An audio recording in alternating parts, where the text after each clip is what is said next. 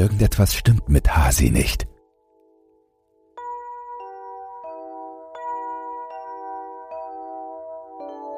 Ein Ei.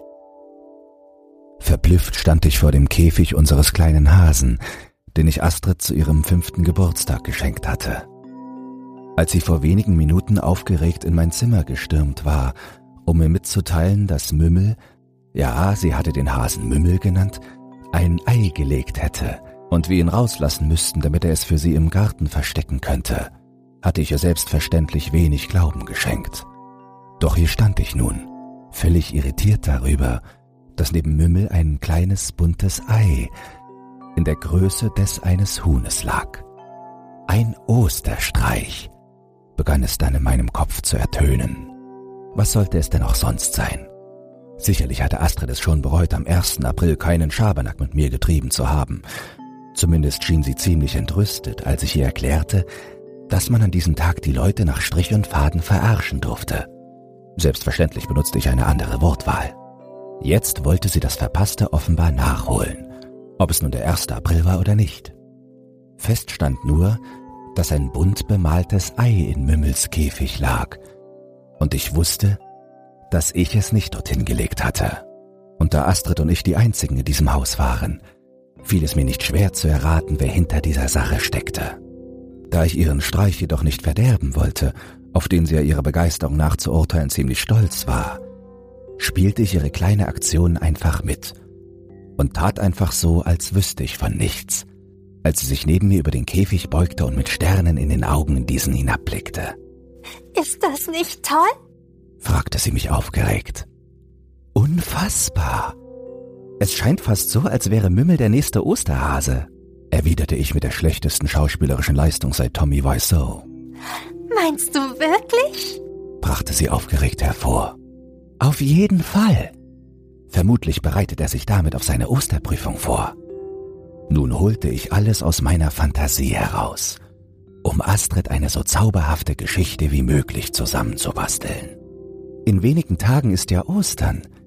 Und wenn es soweit ist, dann werden Hasen auf der ganzen Welt ihre Ostereier verstecken. Und wer am Ende die meisten versteckt hat, der wird dann zum neuen Osterhasen ernannt, weißt du? Das ist ja super. Sie wandte sich dem Hasen zu. Hast du gehört, Mimmel? In wenigen Tagen wirst du der neue Osterhase. Ja, aber dazu muss er noch ein paar mehr Eier verstecken als nur eines. Dann streng dich an, Mümmel, damit ich allen im Kindergarten erzählen kann, dass mein Hase die Ostereier versteckt. Sie wirkte geradezu euphorisch. Und das machte mich wirklich glücklich. Denn seit dem Tod ihrer Mutter saß sie die meiste Zeit nur in ihrem Zimmer und wollte eigentlich gar keine Aktivität so richtig nachgehen. Nicht mal nach draußen wollte sie und das obwohl sie zu Annas Lebzeiten immer so gerne im Garten gespielt hatte.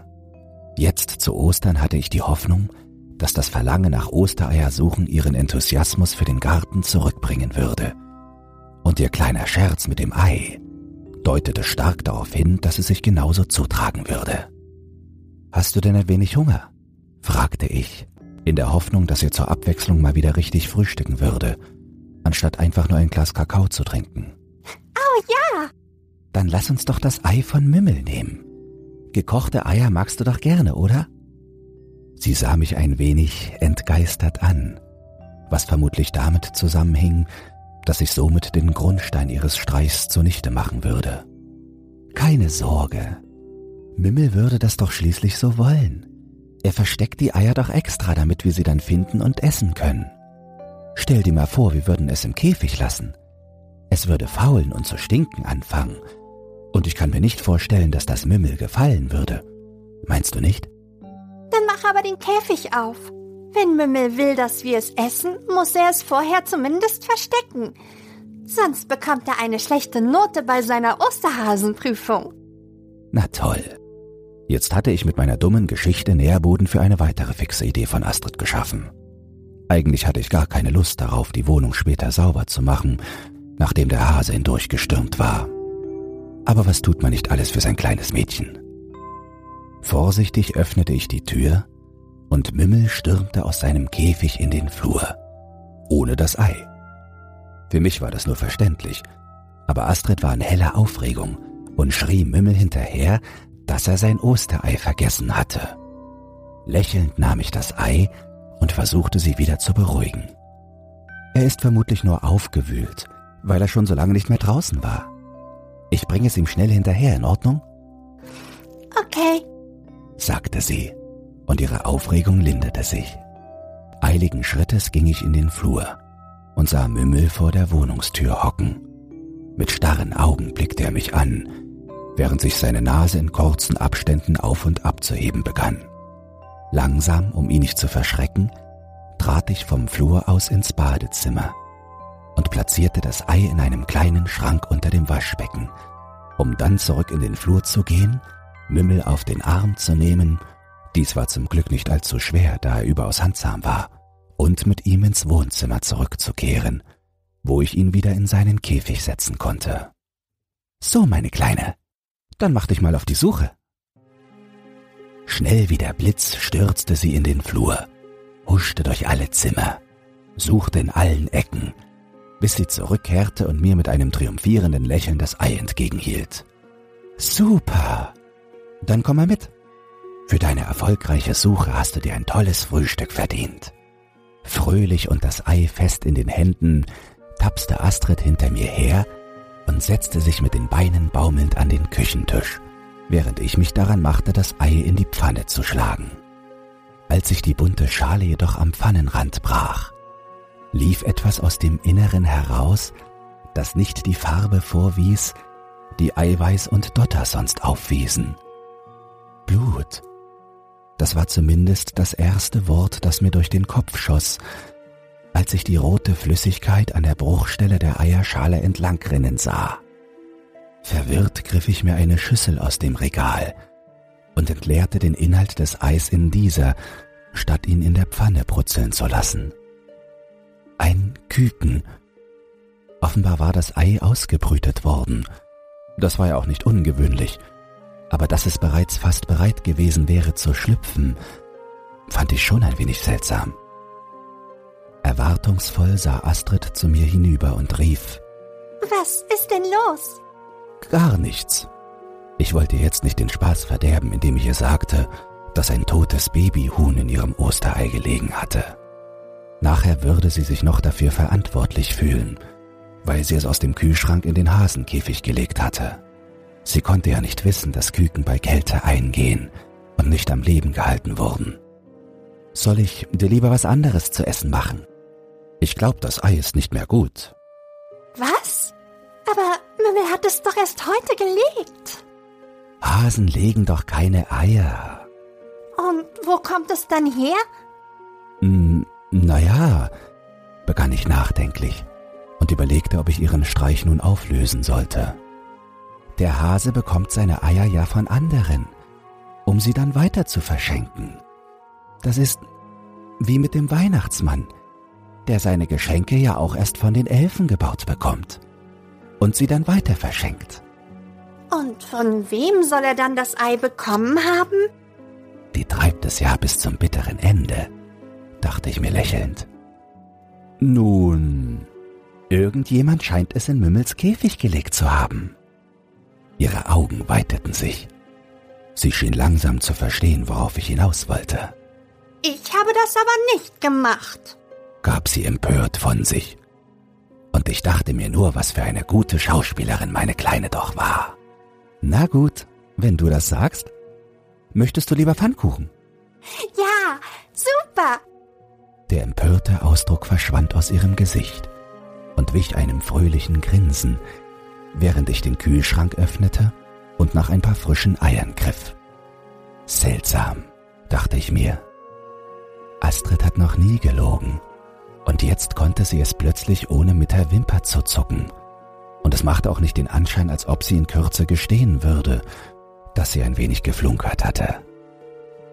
Am Nachmittag fand ich mich nach einem kurzen Aufenthalt im Garten und einer kleinen Joggingrunde abermals in der Küche wieder, um das Mittagessen zuzubereiten.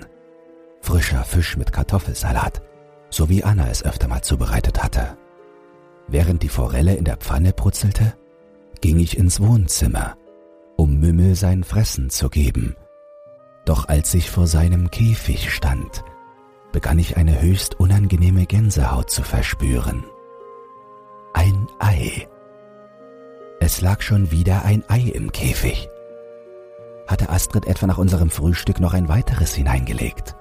Unmöglich. Zwischen ihrem Frühstück und dem Moment, an dem ich sie beim Kindergarten absetzte, hatte ich sie keine Sekunde aus den Augen gelassen. Und was, wenn sie zwei Eier in den Käfig gelegt hatte und ich das andere bis jetzt einfach übersehen habe? Möglich, aber unwahrscheinlich, da der Käfig nur nicht so vollgestopft war, dass man großartig etwas darin hätte verstecken können. Vorsichtig öffnete ich die Käfigtür und holte das Ei heraus, ohne Mümmel die Möglichkeit zu geben, zu fliehen. Doch das Tier machte nicht einmal den Versuch, aus seiner kleinen Zelle zu entkommen. Der Hase saß still da, schnupperte mit seiner kleinen Nase und starrte mich einfach nur an. Ohne dem weiter Beachtung zu schenken, verschloss ich den Käfig und ging zurück in die Küche. Während ich im Flur war, kam mir ein Gedanke, mit dem ich mich zuvor noch gar nicht so richtig beschäftigt hatte. Wann und wie hatte Astrid die Eier gefärbt? Ihre Kindergärtnerin hatte mir gesagt, dass sie dieses Jahr lediglich malen, basteln und ausgepustete Eier färben würden. Als ich die Küche erreichte, riss mich das Piepen des Rauchmelders je aus meinen Gedanken und richtete meine Aufmerksamkeit auf die Pfanne, in welcher der darin befindliche Fisch stark zu qualmen begonnen hatte.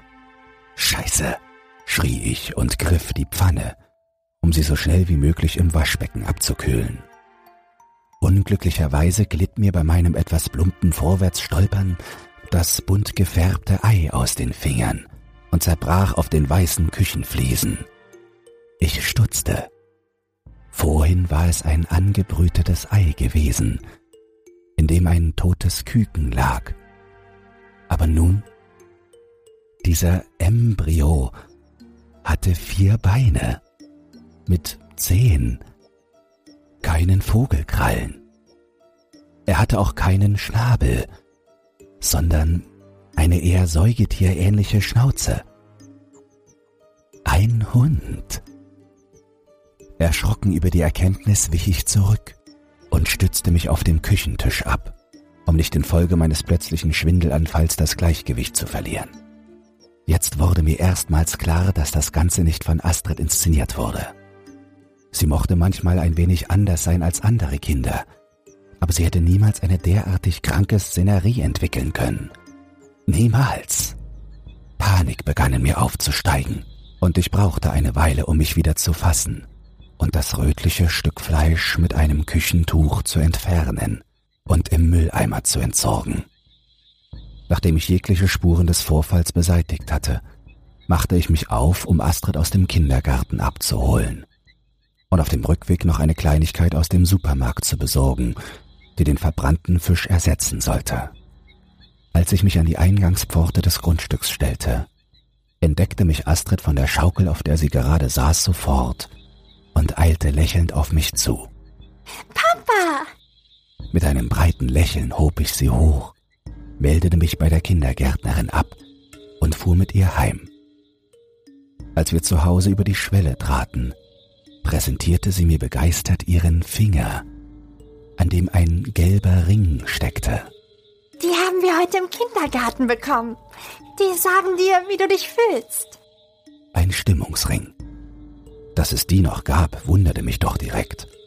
Aber cool fand ich es dennoch. Früher hatte ich auch immer einen. Aber mit zwölf war es einfach nicht mehr interessant genug. Zumal ich irgendwann daran zu zweifeln begann, dass es wirklich funktionierte. Anna hatte ihren bis zu ihrem Tod getragen. Allerdings war er kaputt und blieb ewiglich auf einer Stufe zwischen Blau und Grün stehen. Das ist toll. Weißt du auch, was die Farben bedeuten? Ja, Gelb ist glücklich oder aufgeregt, Blau ist ruhig, Schwarz ist gestresst, Grün ist entspannt und Braun ist ängstlich.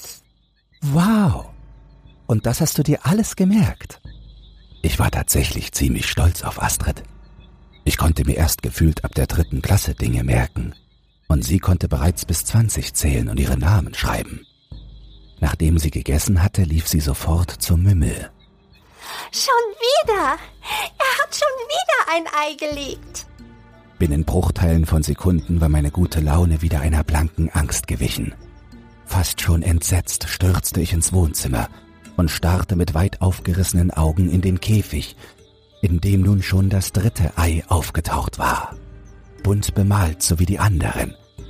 Und ich wollte mir gar nicht vorstellen, was sich dieses Mal in ihm verbarg. Astrid, gehst du bitte schon mal hoch in dein Zimmer? Okay. Irritiert, aber ohne Widerworte ging sie nach oben und verschloss die Tür hinter sich. Vorsichtig nahm ich das Ei von seiner strohigen Unterlage und begab mich mit ihm in die Küche, wo ich es über die Spüle hielt und mit Druck meiner Daumen knackte, woraufhin abermals rote Flüssigkeit unter der Schale hervortrat. Als ich jedoch den Druck verstärkte, die Schale in zwei Hälften teilte und der Inhalt in die Spüle hinabfiel, glaubte ich zunächst den Verstand zu verlieren. Ohne es zu wollen, rief es das erste Ultraschallbild von Astrid in mein Gedächtnis, das Anna damals machen ließ und mir mit Freudentränen vor die Nase hielt. In diesem Moment lag ein blutverschmierter, menschlicher Embryo in meiner Spüle, und ich konnte nicht sagen, ob ich innerhalb der nächsten fünf Sekunden schreien oder ohnmächtig werden würde. Meine Augen wandten sich ab und wanderten in Richtung Flur. Gegenüber von der Küche war das Wohnzimmer, dessen Tür noch immer offen stand. Und während mir eine einzelne heiße Träne die Wange hinunterlief, starrte ich voller Angst in die dunklen Augen des mich ebenfalls anstarrenden Hasen. Es erschien beinahe grotesk. Doch dieses gesamte Ereignis hatte mein Hirn inzwischen zu Brei verwandelt.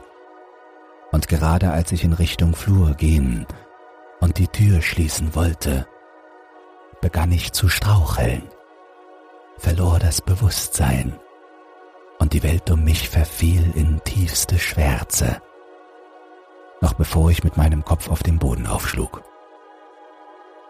Als ich erwachte, fühlte es sich so an, als hätte man mir einen Stein auf dem Kopf zertrümmert. Langsam erhob ich mich und sah mich um. Meine Sicht schien Schaden davon getragen zu haben, denn es wirkte noch immer recht dunkel um mich herum. Ein Blick nach draußen und anschließend zur Uhr verriet mir jedoch, dass es bereits abends war. Astrid. Ohne mich groß von meiner Verletzung zu erholen, eilte ich die Treppe hinauf und riss die Tür zu ihrem Schlafzimmer auf. Leer. Astrid? In mir begann sich das reine Entsetzen zu manifestieren. Astrid! Das Fenster war fest verschlossen. Sie konnte das Zimmer nicht dadurch verlassen haben. Klar hätte sie auch zur Haustür hinausgehen können, doch hätte sie dies tatsächlich getan, wenn sie auf dem Weg dorthin ohne Zweifel über mich gestolpert wäre. Ich denke nicht. Astrid!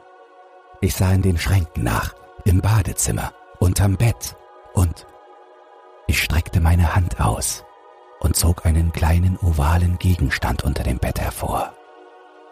Meine Lippen begannen zu beben und ein paar Tränen bahnten sich ihren Weg aus meinen Augen und liefen bis zu meinem Kinn hinab. Mein Gott! Dieses Ei, dieses verfluchte Ei.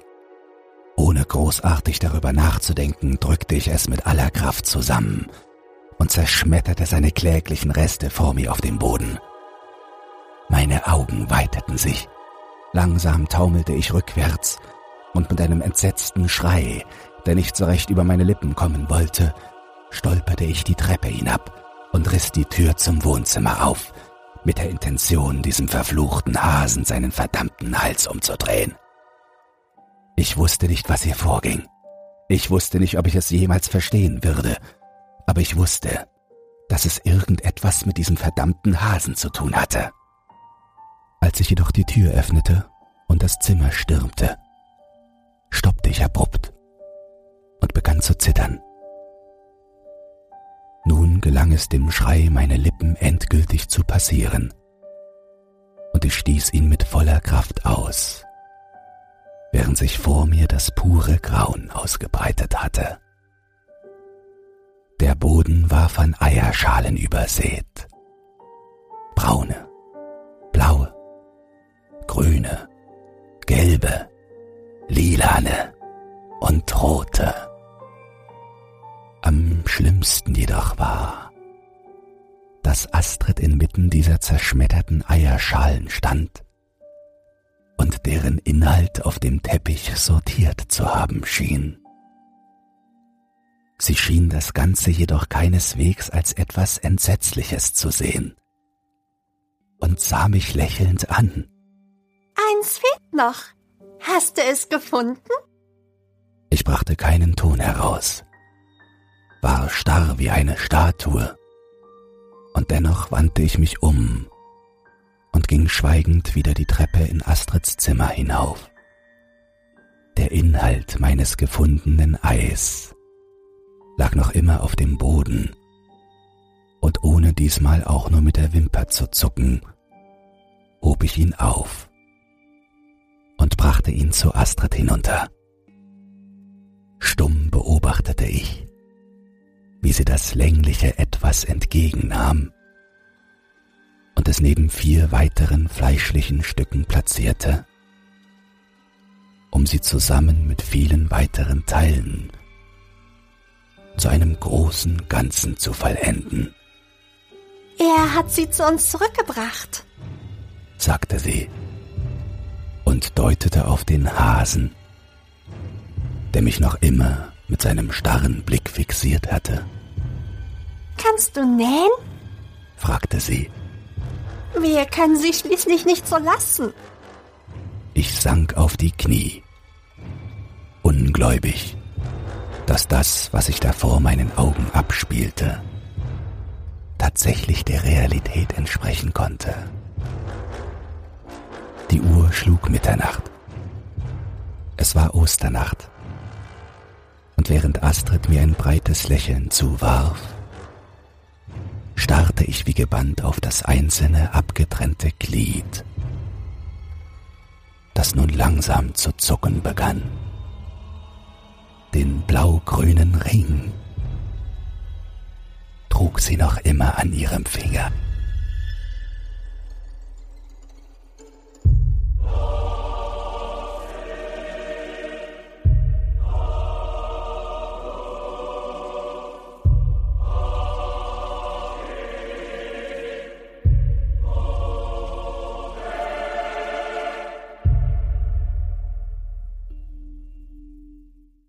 Dich dieses Hörbuch verängstigt hat, schockiert, verdattert, aufgestachelt, erfreulich angewidert oder auf sonstige Weise unterhalten, dann teile es oder lass eine Podcast-Bewertung da. Und falls du emotional noch nicht genug durchgerüttelt wurdest, mehr Horrorhörbücher findest du auf meinem YouTube-Kanal Dr. Zagota Creepypasta.